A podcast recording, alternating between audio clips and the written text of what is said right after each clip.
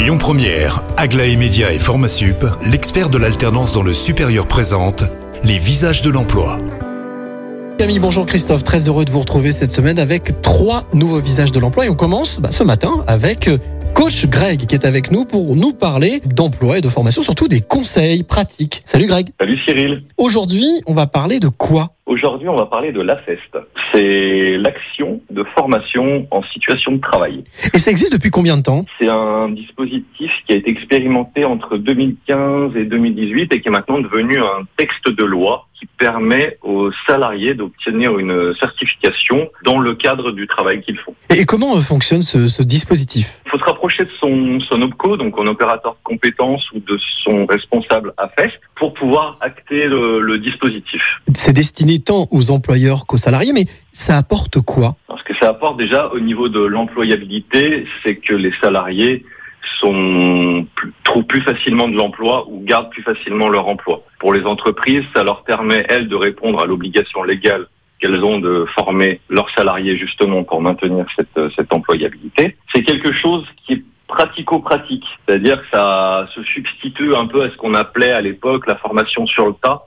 Donc, c'est-à-dire que ça répond à des besoins spécifiques des entreprises. C'est pas quelque chose de très théorique et c'est applicable de suite.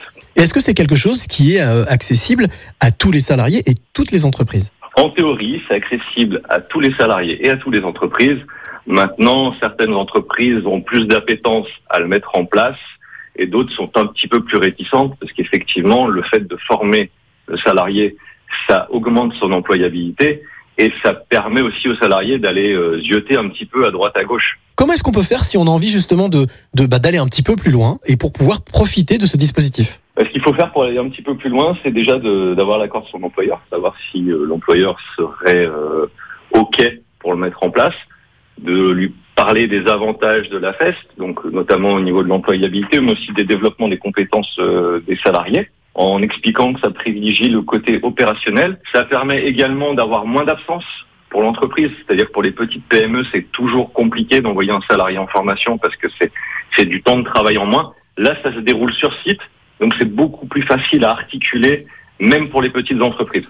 Donc c'est d'argumenter en ce sens-là, c'est-à-dire qu'un salarié qui aurait envie de se former ou de valider un diplôme parce qu'il a de l'expérience, ce serait de se mettre en exergue ces avantages-là auprès de son employeur. Eh bien, merci beaucoup, Greg. Si vous voulez avoir un peu plus d'informations concernant ce dispositif, n'hésitez pas à vous rendre sur le site du ministère du Travail. Et quant à moi, je vous retrouve à 12h50 avec un nouveau visage. C'était les visages de l'emploi avec Aglaé Média et Formasup, l'expert de l'alternance dans le supérieur. Retrouvez toutes les actualités emploi et formation sur lesvisagesdelemploi.com. Écoutez votre radio Lyon Première en direct sur l'application Lyon Première, lyonpremière.fr et bien sûr à Lyon sur 90.2 FM et en DAB+. Lyon Première